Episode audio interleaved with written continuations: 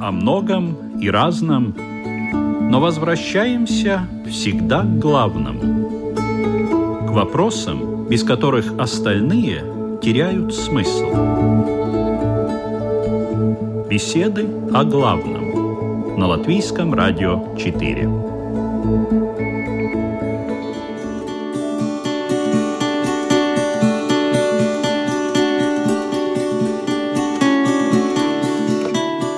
Здравствуйте, уважаемые радиослушатели! В эфире программа «Беседы о главном». Ведущая Людмила Вавинска. Часто сетуют, что в современном мире уже произошла подмена настоящих духовных человеческих ценностей другими, материальными и не только материальными, но и псевдодуховными, которые не гармонизируют человека, а развращают его, что приводит в конце концов к душевной пустоте, жизненному краху и внутреннему одиночеству. А давайте напомним, что такое настоящие духовные ценности, кто их определил и зачем они нужны.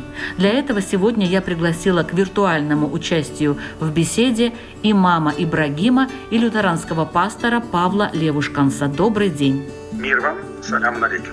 Добрый день. Как у нас говорят, слава Иисусу Христу.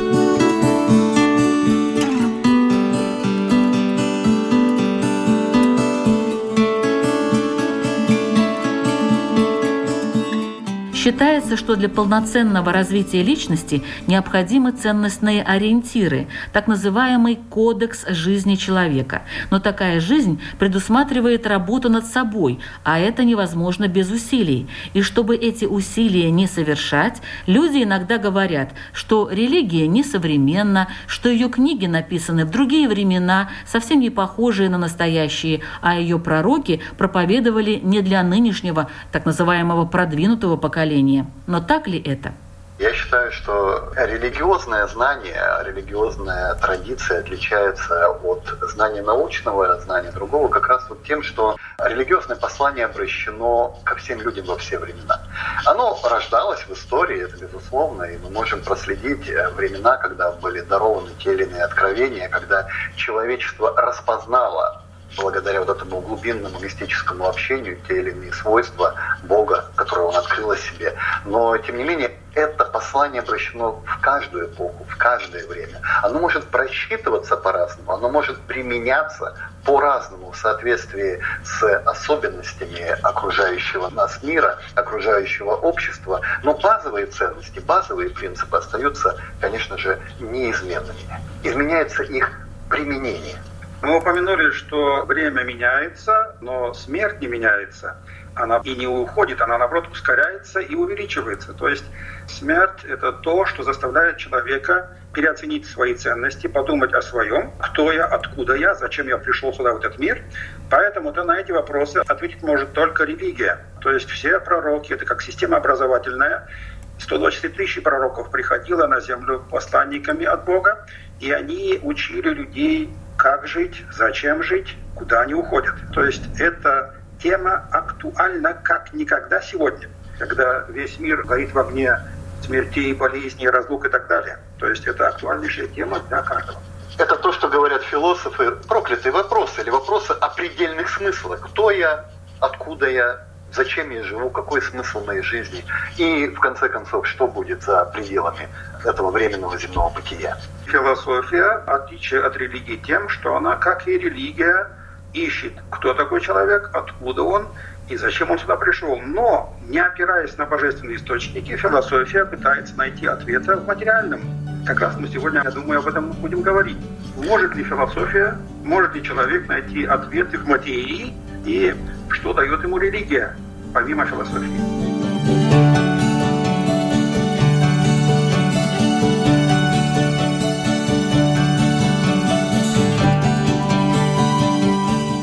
Что же такое ценности? Как их должен учитывать человек и какие они бывают? Можно ли поподробнее рассказать об этом?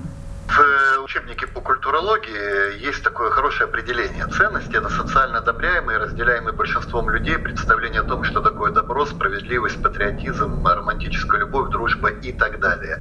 Ценности не подвергаются сомнению, но служат эталоном и идеалом для всех людей. Разные культуры могут отдавать предпочтение разным ценностям. Каждое общество вправе устанавливать, что является ценностью, а что нет. Ну, здесь я бы, конечно же, внес некоторую правку. Для нас все-таки ценностями являются те истины, которые о Боге, о человеке и о взаимоотношениях людей друг с другом, которые мы получаем через откровение Бога о самом себе, о своей воле. Вот в этом, наверное, отличие культурологического определения от определения религиозного. То есть для нас ценности — это то, что самоочевидно, потому что оно исходит не от нас, не от наших условий жизни, не от наших представлений о жизни. И, наверное, их можно, вот наши христианские ценности, свести к двум максимумам, которые вел Иисус в 22 главе Евангелия от Матфея. Отвечая фарисею на вопрос, какая наибольшая заповедь в законе, он сказал, возлюби Господа Бога твоего всем сердцем твоим и всею душою твоею и всем разумением твоим. Сия есть первая и наибольшая заповедь. Вторая же, подобная ей, возлюби ближнего твоего, как самого себя. На этих двух заповедях утверждаются весь закон и пророки. То есть, попросту говоря, наши ценности — это любовь к Богу и любовь ближнему. Безусловная любовь.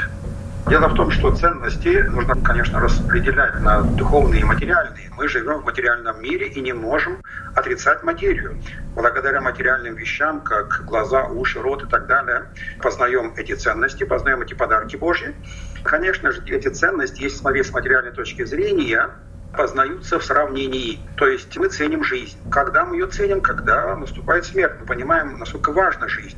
Мы ценим здоровье, когда мы начинаем болеть. Мы ценим богатство, когда мы обеднели и так далее. То есть если говорить о материальных ценностях, то все познается в сравнении. И тогда ценность в зависимости от потери или приобретения может увеличиваться или уменьшаться.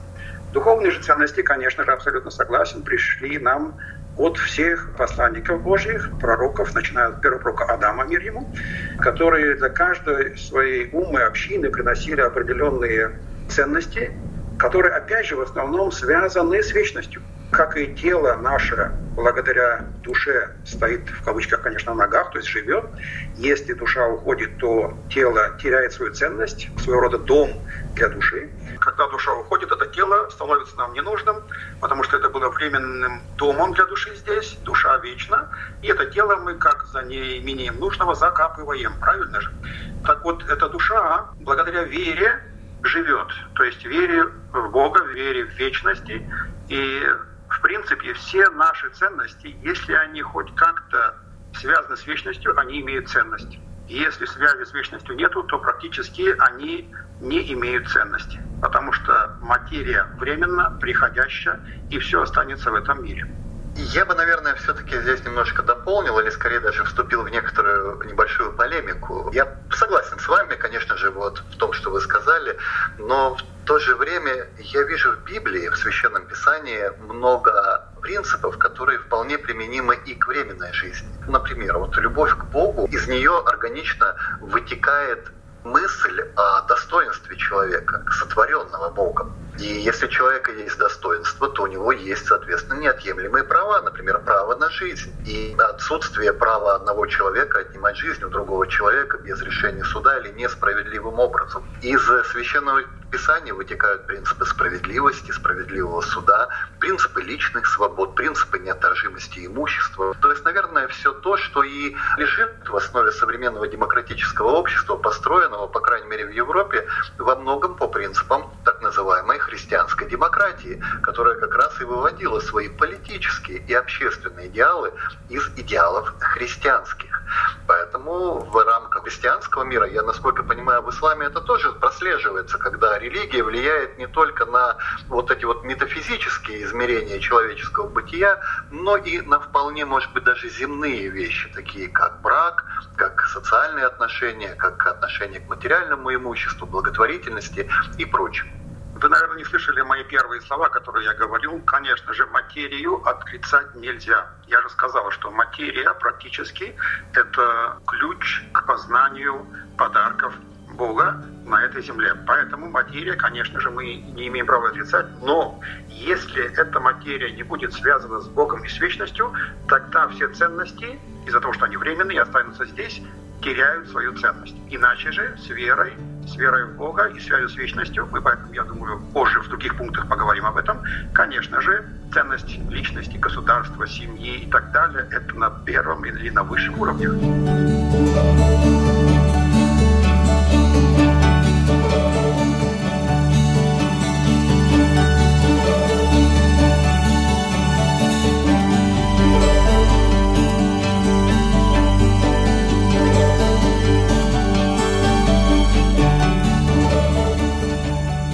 Что же материальное связано у нас с вечностью? Пока я вот, э, слушая вашу небольшую дискуссию, я думала и не нашла такого. Ничего материального не связано с вечностью. У меня такое впечатление. Тогда что же?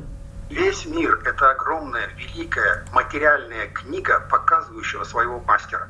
То есть весь мир – это наполненная уникальными, разноцветными, прекрасными творениями, которые кричат своего рода, в кавычках, конечно же, «меня сделал прекрасный думающий, знающий, любящий. То есть мы должны глазами, материальными глазами, все эти прекрасные красоты, познавать их Творца, языком благодарить Его, разумом думать о Нем. То есть материя, нельзя ее исключить из нашей духовной жизни. Невозможно. Иначе как вы хотели бы познать Творца? Как вы хотели бы его благодарить? Э, ну, как уважаемый Ибрагим, извините, я вообще-то имела в виду материальные ценности у человека, которые воспринимаются обычным человеком. Я не считаю, что у меня материальная Например? ценность – дом. Дом, согласен.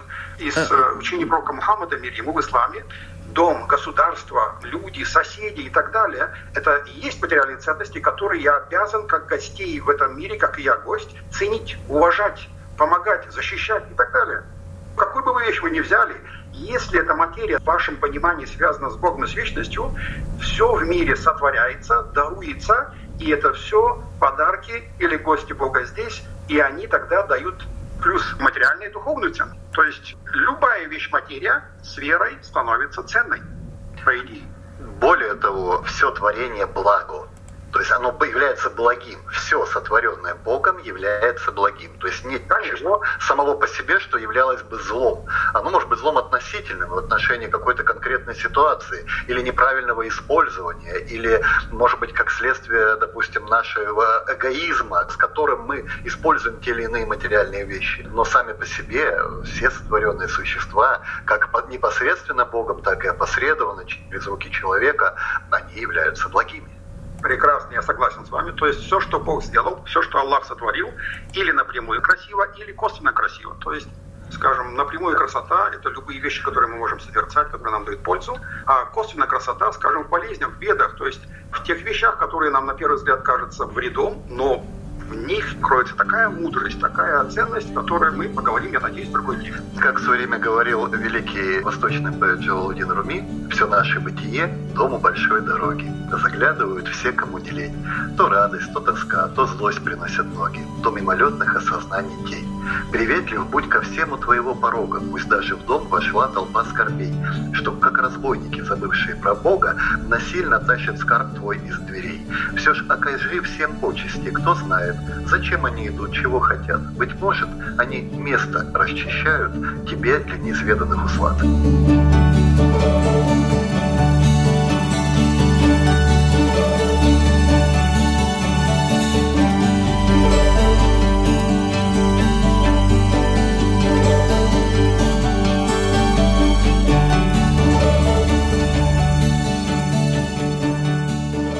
А теперь я как простой человек вас спрошу. Вот, э, скажем, деньги. Человек стремится как можно больше заработать. Он хочет построить опять тот же самый дом себе.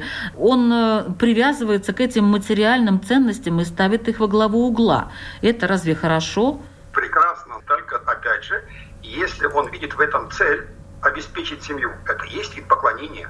Если он видит цель помочь государству, помочь соседу, помочь ближнему, пусть даже построить дом. То есть он строит его для кого? Для своих детей. Детей сотворил опять же Бог. То есть он своего рода служит своей семье, то есть творением Божьим. Если он эти деньги любит или старается их заработать по законам Бога, не входя в запретное, тогда это опять становится духовной ценностью, она ему послужит на вечность, и она, скажем, станет его наградой вечности. Любая материя. Точно так же в христианстве. Принцип служения и созидания общего блага. Это вот два, наверное, ключевых подхода, две ценности, которых мы можем говорить в отношении материального мира. Мы строим дом для чего? На самом деле для того, чтобы у нашей семьи был кров. Дом пропорциональный, разумный, соответствующий тем потребностям, которые нужны, которые являются законными, честными и благочестивыми. Мы зарабатываем деньги, но не ради денег. Человек зарабатывает деньги ради того, чтобы обеспечить свою семью, либо, если это бизнесмен, для того, чтобы чтобы увеличить количество, опять же, свой бизнес, для того, чтобы создать новые рабочие места, для того, чтобы платить зарплату работникам. И в целом мы все вместе созидаем один большой справедливый мир. Ну, по крайней мере, призваны созидать. Этого не получается, потому что в это включается также эгоизм, то, что мы описываем понятием первородного греха в христианстве. То есть это вот изначальную испорченность и склонность человека все-таки мне, себе, для себя только. И либо же идолопоклонство, которые могут быть, конечно же, вещи, когда мы воспринимаем деньги как ценность саму по себе, когда мы какие-то вещи воспринимаем в качестве самостоятельной ценности, наделяя их теми свойствами и придаваем то значение, которое ну, не заповедано ни Богом, ни здравым смыслом. Вы спросили, как же быть с деньгами. Немножко согласен с вами, то есть как или где та граница, чтобы, скажем, оставаться в пределах ценности в пределах разумного и дозволенного. То есть в любой отрасли, какой бы мы ни взяли, строительство, образовательная отрасль и так далее, существует ГОСТ, ДИН, стандарты, на которые мы ориентируемся или, так скажем, опираемся. Точно так же в религии есть эти стандарты, которые, благодаря сунне пророка Мухаммада мира и Корану, нам ставят те границы, тот ГОСТ, стандарт. То есть, например, я люблю деньги, да пожрать Бога, но как я могу стать богатым, сразу Коран мне говорит – Ради Бога, ты можешь иметь миллионы, но отдай милостину, закят называется. Не торгуй харамным, запретным. При торговле не обманывай. И когда ты получил эту прибыль, благодари Творца, зная, что это от Него. Тогда твои деньги, сколько бы их ни было, имеют ценность, и они не наказуемы, так скажем, вечности. Ну, как... То же самое в христианстве. Мы считаем, что действительно деньги нам даются не только и даже не столько для удовлетворения исключительно наших потребностей, но в том числе и для служения тем, кто в этом нуждается больше, чем мы. И когда человек получает большие деньги, когда он много зарабатывает, и Бог дает ему эту мудрость, чаще всего это благодаря мудрости, Бог дает ему благословение зарабатывать большие деньги, например, успешному и честному бизнесмену в данном случае я подчеркиваю слово «честный», то он ему дает для того, чтобы он удовлетворил свои необходимые потребности, которые, конечно же, у каждого человека разные. Но остаток денег он предназначил для того, чтобы помочь обществу созидать справедливый мир, для того, чтобы заниматься благотворительностью, для того, чтобы в конце концов построить новый завод и дать работу с хорошей справедливой зарплатой для людей. Не зря в Библии не выплата зарплаты работникам называется грехом вопиющим вопиющим к Богу. Их немного, это как бы особые грехи, самые радикальные, те грехи, за которые наступает непосредственное наказание уже при этой жизни, а не только на страшном суде. Грехи, вопиющие к Богу. И один из них – не выплата справедливой оплаты рабочим. Поэтому если вы справедливо платите зарплату, если вы платите налоги, если вы увеличиваете количество общего блага, то тем остатком, которым вы пользуетесь, вы можете пользоваться с чистой совестью.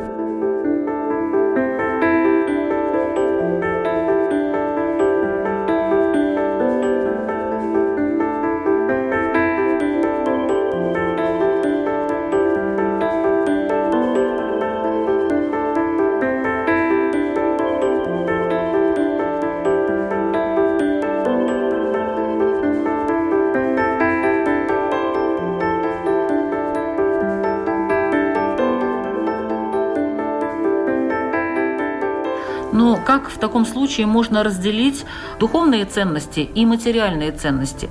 Получается, что материальные ценности, они точно так же важны, как и духовные, хотя мне все время казалось, что все-таки наоборот. Иисус говорил, я пришел дать вам жизнь и жизнь во всей полноте. В синодальном переводе говорится «жизнь с избытком». Ну что это вот полнота жизни? Она в себя включает все.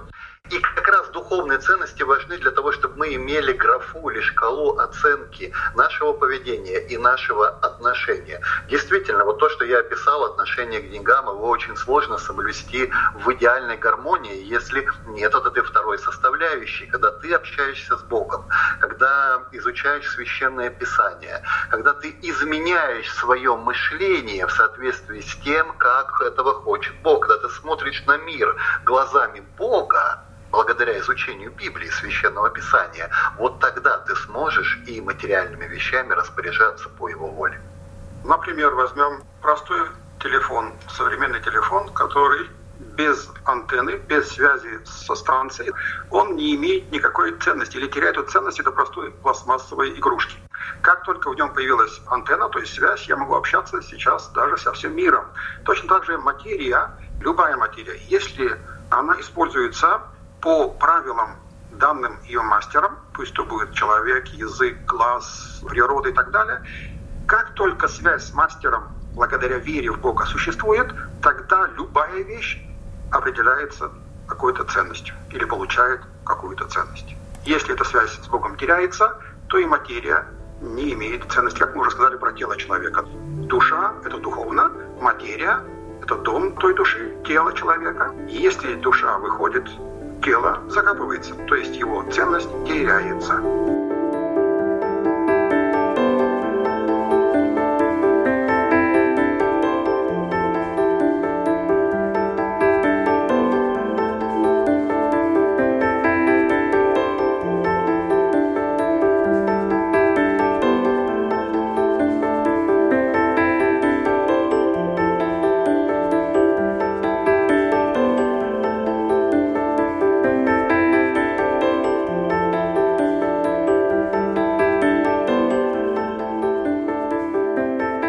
Почему же сейчас говорят, что мы теряем ценности свои, духовные ценности? Почему в нашем обществе постоянно поднимается этот вопрос о том, что люди что стали недуховными? Люди, да, потому что люди забыли духовность, забыли, зачем они пришли в этот мир, забыли, что они гости Бога, забыли, что им постоянно, ежесекундно, каждый день все сотворяется и даруется.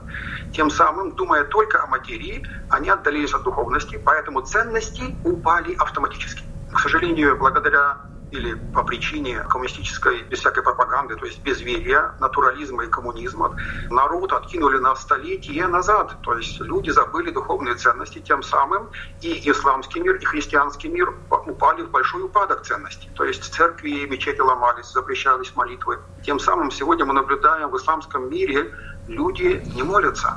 В христианском мире опустили религию до поджигания свечки, то есть не зная, ноль знаний о чем-то. Это, к сожалению, упадок или потеря этих ценностей из-за потери веры.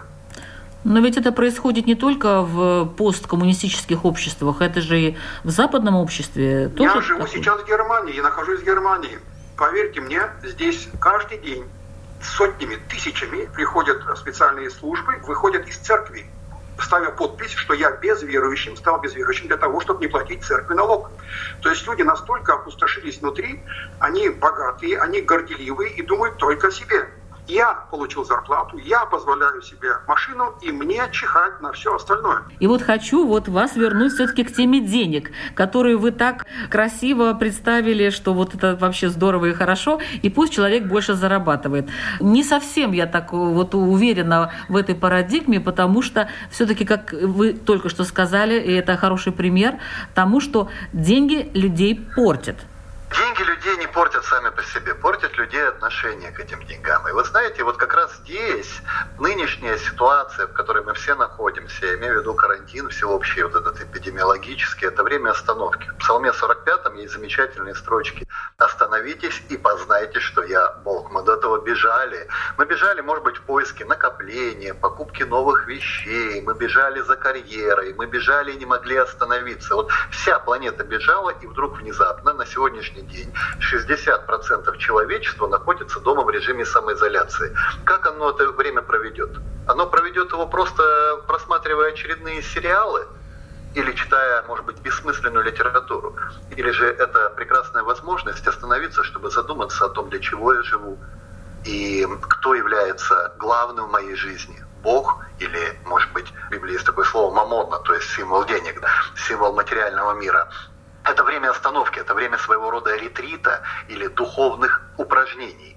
С другой стороны, некоторый оптимизм мне внушает тот факт, что вот в этой ситуации сейчас мы впервые в истории Впервые в истории, задумайтесь. Мы идем на огромные жертвы, убытки, мы лишаемся денег, дохода, может быть, даже бизнеса не ради спасения собственной жизни, собственной шкуры, как это было, может быть, во время эпидемии чумы, когда тоже были такие же карантинные меры, и закрывались церкви, и были такие же ограничения, как и сейчас. А ради спасения жизни более слабых, стариков, больных, раковых больных, людей с пониженным иммунитетом. То есть это делаем ради других людей. Это, наверное, первый в истории карантин сострадания сострадание. Так вот, сострадание – это главная ценность, которая объединяет все религии, которая прослеживается в любой духовной системе, в любой духовной традиции. И мне кажется, что на эту ценность нам стоит обратить внимание во время этого карантина. Ну а второе – задуматься о том, ради чего мы живем, кто нас сотворил и как мы можем приблизиться к Богу, Творцу.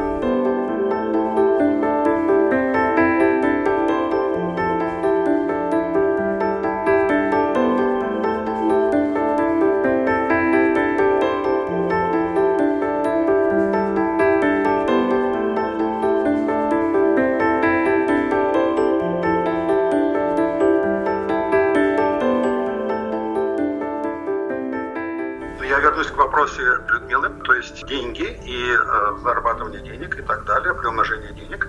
Дело в том, что в Коране Бог сказал, я каждого из вас буду испытывать. Кого-то детьми, кого-то здоровьем, кого-то деньгами. Ни один не будет не оставлен. То есть вы хотите, говорит, зайти в рай без испытания, это невозможно. Мир – это мир, наш мир – это мир испытаний, и мы должны их пройти. Поэтому к сожалению или к счастью, не знаю, деньги – это одно из самых сложнейших испытаний от Бога, потому что выдержать это испытание не каждому под силу. И Бог справедливый дает ту ношу, которую мы сможем понести. Аллах дает нам это испытание по нашим просьбам. Если я стремлюсь к деньгам, и если Бог смилуется надо мной благодаря молитве моих близких, родных, святых и так далее, или на мое хорошее, скажем, воспитание, он может оставить меня бедным, потому что зная, если я это испытание не потяну. Что многие люди из-за этого испытания, то есть испытания деньгами, сбились с пути. Фараон, например, большой пример. Я заработал, я, это мои деньги, я сам Бог, говорил он. Один из примеров из предыдущих историй. То есть испытание деньгами – это довольно-таки трудное испытание. Поэтому и... желать их осторожнее.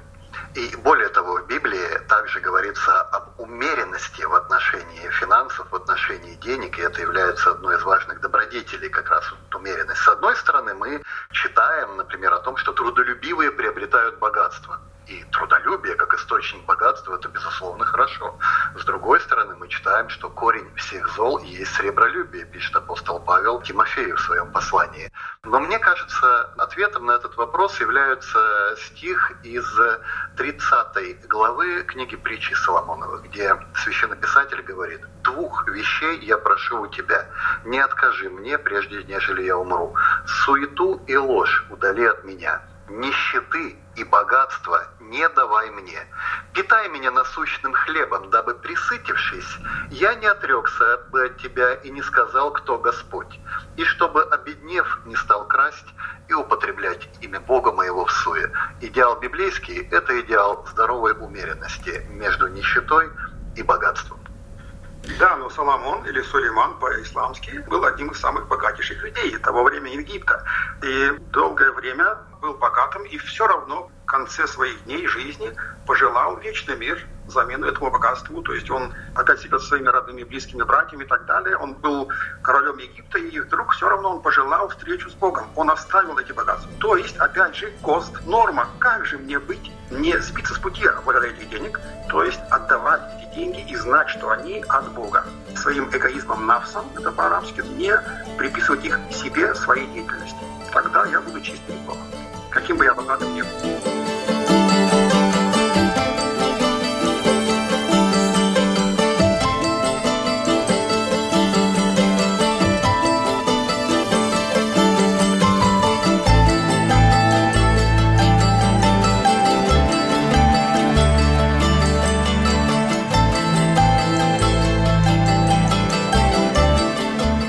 Напоминаю, что вы слушаете программу «Беседы о главном». Сегодня мы обсуждаем тему духовных, ну, оказывается, уже не только духовных, но и материальных ценностей.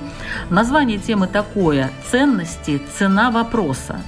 И в беседе участвуют христианин, лютеранский пастор Павел Левушканс и э, мусульманин, имам Ибрагим.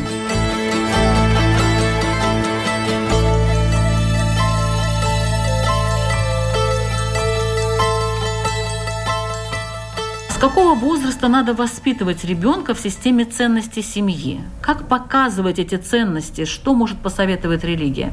Вообще-то по исламу образование или воспитание ребенок получает до трех лет, то есть до зачатия и до трех лет. Потом мы можем только его исправлять.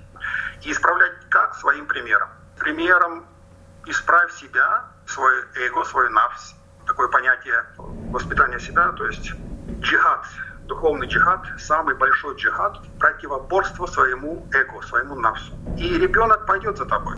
И если я буду делать сам правильно, автоматически дети подражают своим родителям, они будут делать тоже правильно. В той же книге притчи есть хороший стих «Наставь юношу при начале пути его и не уклониться от него, когда и состарится». Конечно же, вообще система ценностей, она формируется с детства. Например, вот моя система ценностей формировалась, наверное, тогда, когда я начал себя осознавать. И формировало ее несколько источников. Первый – то, чему меня учили. А вот второй источник – то, что демонстрировали на практике. И это очень важный момент, потому что часто люди говорят, хорошо, я отдам своего ребенка в воскресную школу, пусть там его всему научат. Да, его будут учить интеллектуально, ему будут давать знания, и он, может быть, научится молиться. Но если в семье нет регулярной молитвы, если в семье нет регулярной духовной практики, если родители не демонстрируют тех ценностей, которые прививаются ребенку, поверьте, он будет следовать ценностям семьи. Если в семье говорят о том, что воровать это нормально, если в семье практикуются измены, если в семье проповедуется эгоизм, то есть делай для себя, подставь, подсиди, добейся своего, выживи с рынка конкурента, то, наверное, ребенок будет точно так же поступать. Поэтому для меня очень важно, чтобы родители не только рассказывали о ценностях, но демонстрировали их своей жизнью. А для этого, конечно же, им самим нужно встать на духовный путь. Мне очень нравится воспитание детей в турецких семьях. Я просто очень часто езжу в Турцию и замечал это.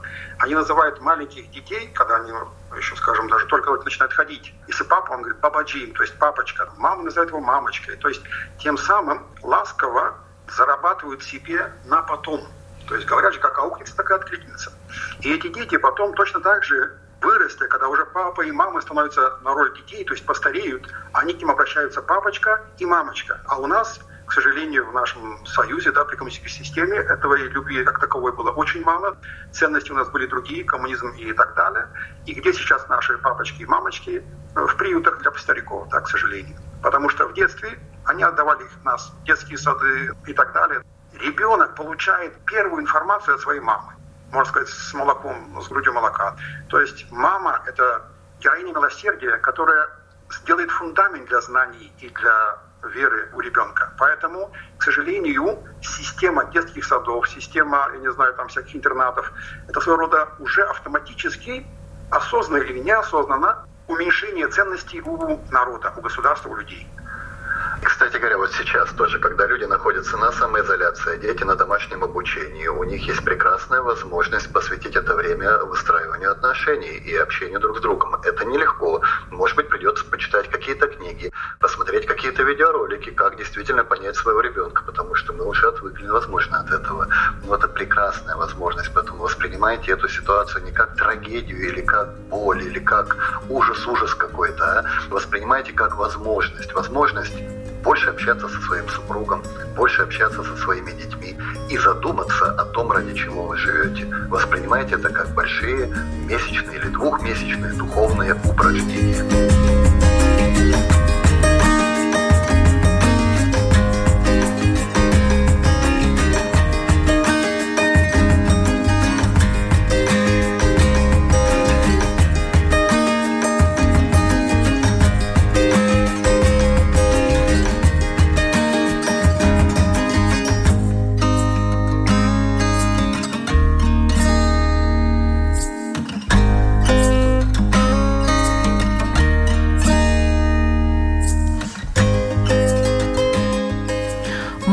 Наличие внутренних ценностей облегчить человеку жизнь в трудных ситуациях? Если да, то каким образом? Конечно, может. Опять же, внутренние ценности – это духовные ценности. Это ценности, как мы уже много раз сейчас повторяли, красот, которые Бог дает нам на этот мир. Видящий во всем красивое, красиво будет думать. Красиво думающий получит от жизни наслаждение. Поэтому какая бы нам мне на голову не пришло испытание или проблема, я вижу в ней красоту, я вижу в ней мудрость испытания, и мне легко жить и перенести эту проблему. Апостол Павел, когда писал э, церкви в Коринфе свое второе письмо, приводил в пример церковь Македонии. И он говорил, они среди великого испытания скорбями преизобилуют радостью. Откуда эта радость проистекает? Из той внутренней радости общения с Богом, которая находится у них внутри. Вы, ваши внешние проявления, ваше отношение к миру, ваше отношение к событиям прямо проистекает из вашего внутреннего состояния, ибо из сердца человека исходит и доброе, и злое. Поэтому, конечно же, ценности помогают преодолеть любые испытания. И мы это мы видели. Мы это видели в советские времена. Вспомните, как себя вели в условиях гонений верующие люди. Да любой религии, на самом деле. И мусульмане, и христиане, и иудеи, и даже представители новых религий, буддисты, кришнаиты, как они стойко преодолевали все эти события, как они поддерживали друг друга, даже невзирая на религиозные границы. Ведь даже в лагерях, сталинских лагерях, и православные поддерживали католиков, а те и другие поддерживали мусульман мусульман, и они все вместе старались каким-то образом держаться, понимая, что у них все-таки есть то, что их объединяет с одной стороны, а с другой стороны есть тот, кто выше смерти, выше болезни, выше любого страха, и он помогает им преодолеть, что бы ни посылала судьба. Вот вы сейчас затронули эту тему, как верующие в трудной ситуации помогают друг другу. А вот на что может пойти верующий человек, защищая свои ценности? Что он имеет право отдать за это? Свою жизнь, да. Чужую не думаю. Кто-то меня спросил мое отношение к вот этому, знаете, есть в некоторых странах закон об оскорблении чувств верующих. Говорю, друзья мои, мои, мои чувства может оскорбить только ненависть. И то, то, чего я не могу допустить в своем сердце, это ненависть к другому человеку. Если меня оскорбляют, я буду принимать это смиренно. И я буду продолжать любить человека, который меня оскорбляет. Поэтому да, мы готовы пойти на очень серьезные жертвы и даже отдать жизнь за свои ценности, но свою жизнь. То есть, если конкретно к вопросу, опять же, тут я подразделяю на личную и, на, скажем, на государственную. Личное, на что я могу пожертвовать или чем я могу пожертвовать, допустим, для семьи, временем, для соседей, для государства деньгами, отступиться от наслаждений. То есть это такие меркантильные или маленькие такие пожертвования, которые я могу на пути пожертвовать. А если государственное, и если мы уже затронули эту тему, как вот недавно было оскорбление, скажем, в области в лице пророка Мухаммада, мир да, то, конечно же, если я гость в этой стране, то есть где не правит шариат, то есть божественный закон, тогда это автоматически оскорбление тому человеку и, в частности, государству, как хозяину того человека или меня. Я здесь гость. Если оскорбляет кто-то гостя, автоматически должен заступаться кто? Хозяин. То есть само правительство той страны, где оскорбили гостя, любого человека, любой конфессии, должно заступаться государство на конституционных законах, уровнях. Поэтому в этом направлении чем-то жертвовать мне не нужно. Пусть заступается государство. А если, скажем, непосредственно личную вы перегибать планки, я сижу или нахожусь дома, и на меня нападает, скажем, преступник, конечно же, я пожертвовать жизнью для того, чтобы защитить свою семью. Это другой разговор.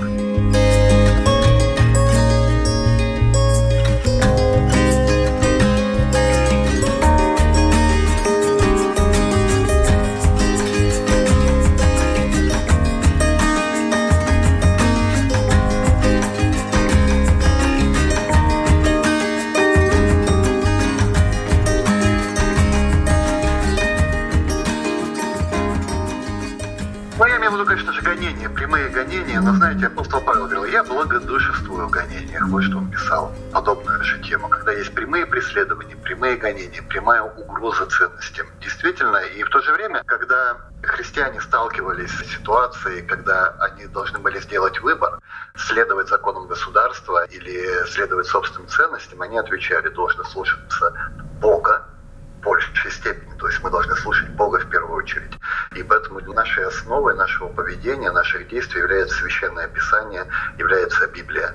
И если какие-то люди принуждают нас пренебречь этими нормами, то мы должны сказать мягко, но твердо. У нас есть свои принципы, и мы просим позволить нам соблюдать и оставаться верными своим ценностям в отношении чего бы то ни было. Ну, вообще-то, по идее, все государства строят свои конституции на учениях, на духовностях пророков, то есть на предыдущих посланиях, святых писаниях и так далее.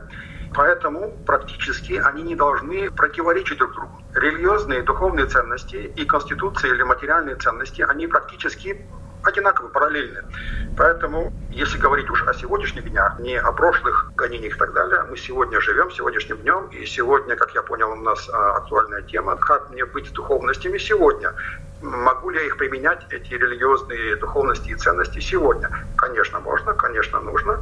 Их нужно отстаивать. Они не духовный шариат, то есть божественный закон, это по-арабски шариат, то есть по-русски закон, и не вступает в противоречие с духовным. Материя и духовная здесь практически она противоречит. Ну, вы знаете, иногда нам приходится не только в условиях, когда в нашей жизни что-то угрожает, делать вот этот вот нравственный выбор, следовать своим ценностям или следовать тому, как это принято в обществе. Ну, например, как вы поступите, если если вас останавливает инспектор и намекает на то, что можно решить вопрос немножко более простым способом, заплатив 50 или 20 евро, это уже вопрос выбора. Готов ли я участвовать в коррупции, или же я скажу, я готов заплатить штраф – честно, пусть даже больше, пусть я даже получу баллы, соответствующие в свое. То есть я пойду на какой-то ущерб и на убытки, но я останусь верным принципам честности, принципам справедливости. И вот таких вот выборов с нами случается довольно много. Ну, самый распространенный, наверное, на сегодняшний день, готов ли я заплатить требуемые налоги, готов ли я отказаться, если кто-то предлагает мне что-то незаконное – и вот это тоже вопрос, насколько наши ценности являются прочными, насколько они укоренены в нашем мышлении, в нашей жизни. А для этого мы должны изучать Священное Писание, потому что оно помогает нам выстроить систему мышления по Божьему идеалу, по Божьему образцу. Практически без духовного мы не сможем сегодня выстоять и сохранить ценности. С вами согласен.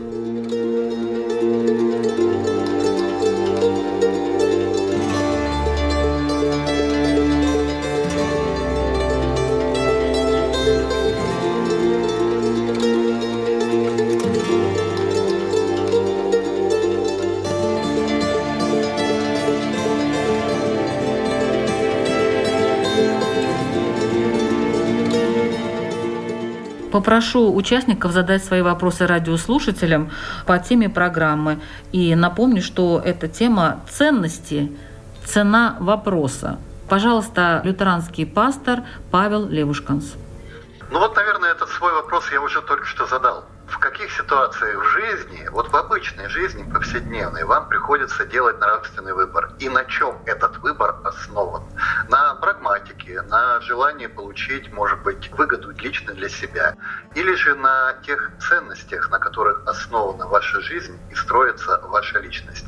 И если это второе, то что является источником этих ценностей? Может быть, светская философия или же откровение от Бога, священное писание? И вот сейчас, когда все христиане находятся в таком длительном периоде, аж до самого дня Пятидесятницы, в период пасхальной радости, я бы все-таки хотел также призвать вас, читайте Библию, изучайте Священное Писание и формируйте свое мышление и свою личность на основе вечных ценностей. Пожалуйста, ваш вопрос, имам Ибрагим. Каждый пусть себя спросит и ответит самому себе, где я хочу быть чему давать ценности в жизни. Может, я коротко рассказал. Красота слов в их краткости. Мы всю тему говорили о том, что человек кость на земле. Мы пришли из мира духов, живем здесь, созерцаем эту выставку и уходим завтра. Завтра, где я хочу быть, то есть после смерти я имею в виду. Спасибо большое. Вы слушали программу «Беседы о главном».